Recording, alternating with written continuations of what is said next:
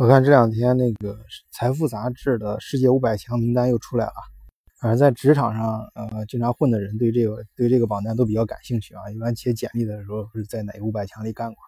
然后写各种分析报告 PPT 的时候，也经常拿这个榜单出来说事儿。今年呢，这个榜单啊，在中国咱们那个很多，我看朋友圈里面传的挺挺火的，因为为什么呢？因为中国连续十五年啊，这一直增长的速度都非常惊人。因为我记得很很多年前我在国内的时候说起来什么世界五百强啊，说谁在五百强里公司，反而觉得那是个很遥远的数字，就是离自己生活非常远，都觉得谁要是在五百强里面都高高在上了，都是那种什么啊特别牛的那种精英，或者在国外怎么样的。哎，不过今年这榜单出来之后，好像是天上什么仙女下凡间一样，这感觉，咱中国在 五百强里面，中国企业已经占到了一百二十家。这事儿是个什么概念呢？就是就排名第一的全世界，呃，五百强企业最多的第一是美国，也只有一百二十六家，只是比咱多六个。第三名日本呢，就只有五十二家。你看这数量牛吧？这这一看，这绝对牛啊！我的这数字，呃，可是我不知道为什么啊，我不知道听有没有这感觉，就是咱其实你你自己你要不不看这数字，你你自己觉得那个。中国企业好像没有这个数字上表现的出来这么强，就是平心而论啊，你你咱们不带任何那个种族情绪的，你你你闭上眼睛，你去想这个全世界比较牛的企业的时候，哎，你你你你很难把这五百强里面这些中国企业跟跟你这个就是觉得觉得你头脑中本身有的那个五百强很牛的那种感觉联系在一起。呃，不行，我们再再稍微那个细一点啊，我呃再再好好看看这张榜单里面都是哪些中国企业。呃，排名最前面的，呃，已经排到第二名了，就是国家电网。呃，这个企业在欧洲分公司我打过交道啊，这确实挺厉害。它是一个，呃，就至少是一个盈利的啊。它在国外兼并的一些项目，还有包括其他国家电网的一些企业啊，都是真的是盈利能力很强的。然后第三名、第四名分别是中石油化工和中石油天然气，然后再往后面就是最多的应该就是呃这么几类吧，一个是呃建筑跟“一带一路”有关的这种建筑公公司啊，中国什么中中中铁建呐，这个主要跟咱们整个国家战略有关啊。当然还有第二类就是我觉得是呃就传统的大家都能想到的银行这种，那四大银行啊，当然也包括。保险公司啊，像平安保险这种啊，就是，呃，就是你想的，就是很很有钱的，在中国，这个主要我觉得跟跟中国人口基数大有关啊，就是你不管你开银行存款还是搞这个呃保保险业，就是人口基数越大，你的体量越大嘛。然后还有就是第三类，我觉得是汽车类企业啊，这个我不得不佩服啊，这个确实是。呃，我自己亲身感受，反正每这几年，特别是最近这呃六七年吧，每年回国的时候，这个看就是亲眼见的马路上跑的国产汽车是越来越多，而且那个增长速度是几何倍的。但是这个呢，我觉得跟两个因素有关系，第一个是跟上面说的中国人口基数大，那个呃这这几年中国老百姓能开得起汽车的人越来越多嘛。再一个跟中国那个政府的支持非常有关系，因为你在中国开。呃，汽车就是外资到中国，你去开厂的时候，必须要实现，比如说供应零部件要百分之五十以上国产化呀，什么的种种的，还有合资的里面那个就外资比例不能超过百分之五十啊。当然，最近啊，新闻由于贸易战的关系，最近也有一些改变啊，比方说那个宝马就能够达到百分之七十五。但是目前来说，中国车企啊体量确实是都上来了，而且那个增长速度非常快，也是最近这个汽。汽车这行，在这个变革的时期，就是新的新能源汽车，还有一些传统的呃汽车的一些呃制造方式，呃，甚至都有一些比较大的变动。那新能源汽车这个，我前面好几期节目就专门讲过，啊，最重要的像电池这一块，能源的供应系统，最牛的电池厂现在都在亚洲嘛，那就是中国、日本和韩国手里面啊，中国的宁德时代和比亚迪。其他的还有另外的，就是中国报纸上、新闻媒体上大家经常看到的一些企业啊，像传统这种最早出来搞这个大型兼并的联想集团，还有这这这两年比较活跃的京东啊，还有这个传统上大家都知道的阿里巴巴集团这种，这个中国互联网企业呢，为什么发展那么大，就是能够那么快啊？原因当然一一方面我们有这个地方呃政府支持的原因，还有最重要，我觉得还有一个原因就是中国其实在互联网这一块，中国人的那个勤奋呐，我个人感觉啊，确实是呃这个因素发挥的淋漓尽致。你就平常这种就是网店啊，呃，中国互联网企业走的比较快的就是最早搞电商的这这一波啊。你像那个，同样电商网页，你比较国外的跟欧洲的啊，和美洲和美国那边的，就是国外的明显做的很粗糙。当然，人家可能他那种他不在乎吧，可能觉得东西好就就就行。但是中国那页面一看就加工的就非常的职业化，那个一看都是美工专门做出来的。啊，还有那个，你比如平常的淘宝店，就一般淘宝店人拍那个照片，还有下面文字说明啊，就是很干净，而且是一看就很专业。包括你像中国，居然像淘宝上催生了一批专门搞平面，呃，叫平面模特啊，就是比如专门给这种各种店铺拍这个广告照片的这种职业，都呃收收入听说还挺高的。反正互联网这个行业就是要求快，迭代速度快，呃，然后你这这比较拼啊。这个中国企业在这方面确实具有这个先天呃基因方面的一些优势，嗯，当然和当然还有其他企业哈说不全啊，一共一百二十家呢啊，但是总之啊，我们给人感觉就是就是觉得，嗯，就是中国这这五百强里面中国的企业，啊，就是整个感觉来说，咱们不不说个别，就整个感觉还是就是离我们头脑中就是至少我自己感觉啊，离我，呃，就是十几年前就是头脑中。感觉那个世界五百强，或者是直到直直直到现在为止啊，有的时候就是内心深处觉得那个五百强那个，就是这五百强企业这个概念给人那个感觉还是有一定差距。呃，就是总有点中感觉是什么呢？就是说中国的企业是大而不强。这个我们看这过去这十几年啊，中国是怎么变大的？很多企业，我记得前年有一本书很火，我我自己也专门看过，正好是坐飞机，就正好是上飞机之前的时候，在朋友那儿过夜，然后直接捞过来那本书看了看，翻了两页，捞过来之后，在飞机上整个飞机上把那本书看完了，一下飞机，呃，也不知道扔哪去了。就讲的说中国企业以前年就是，呃，由于中国的人口基数大，市场大，所以说可以。嗯呃，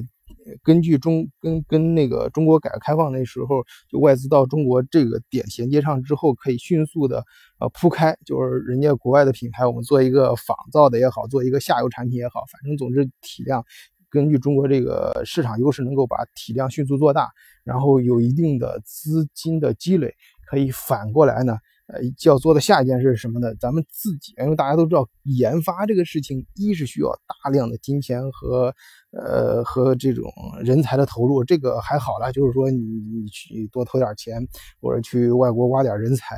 这个还能做到。关键另外一个什么，需要长长时间的去试错，去去搞研发，啊，这个如果你要是就是。大之后，你想做强的话，你肯定要高精尖的往上去投入做研发嘛。这个中国很多企业就是这两条因素，尤其是第二点，要大量投入大量的时间和精力，这个是做不到的，没那个时间呢。因为中国企业，中国好多行业竞争一搞就是那种白热化的竞争啊，就是搞不好就零和游戏，整个市场。你就天天全副身心的投入，赔赔本卖这种大资本的，呃，往下砸还不一定能弄出来一条路，搞不好哪天还被其他人给赶超，给挤出市场的。别说你再投出更多精力和呃慢工出细活的那种玩法去搞研发了。所以说他们提出一个什么思路就是中国企业要先大后强，后强这个怎么变强呢？你自己搞研发不要搞了。呃，你直接买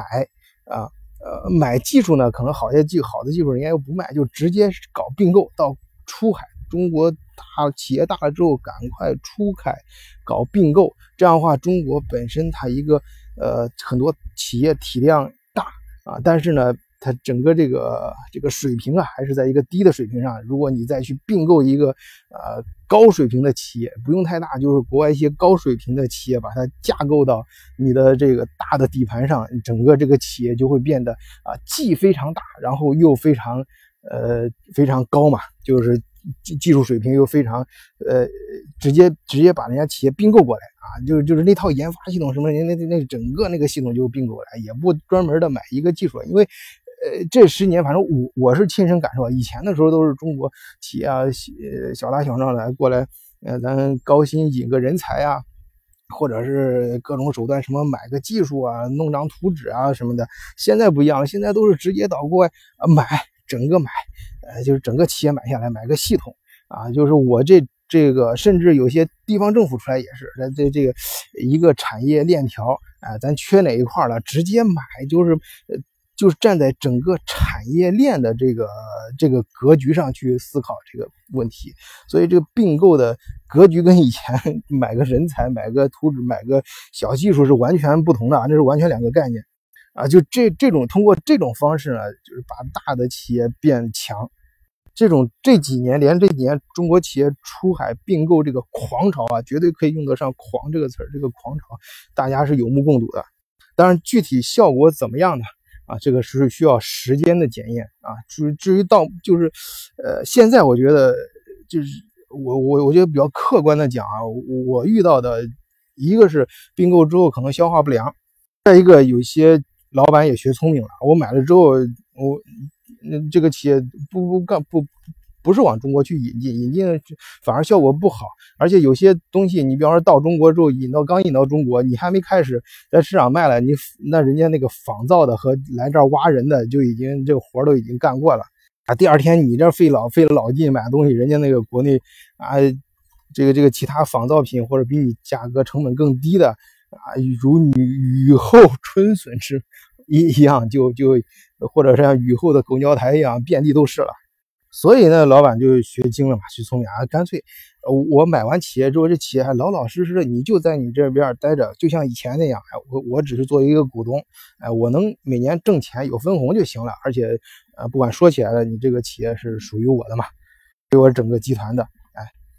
但不管怎么说，这种先大后强啊，通过出海并购。啊，直接嫁接，呃，比较强的科技研发能力强的企业到集团，呃，融入到集团里面的这种方式呢，啊，目前看，目前可能时间还不够啊，给我的感觉还没有出来，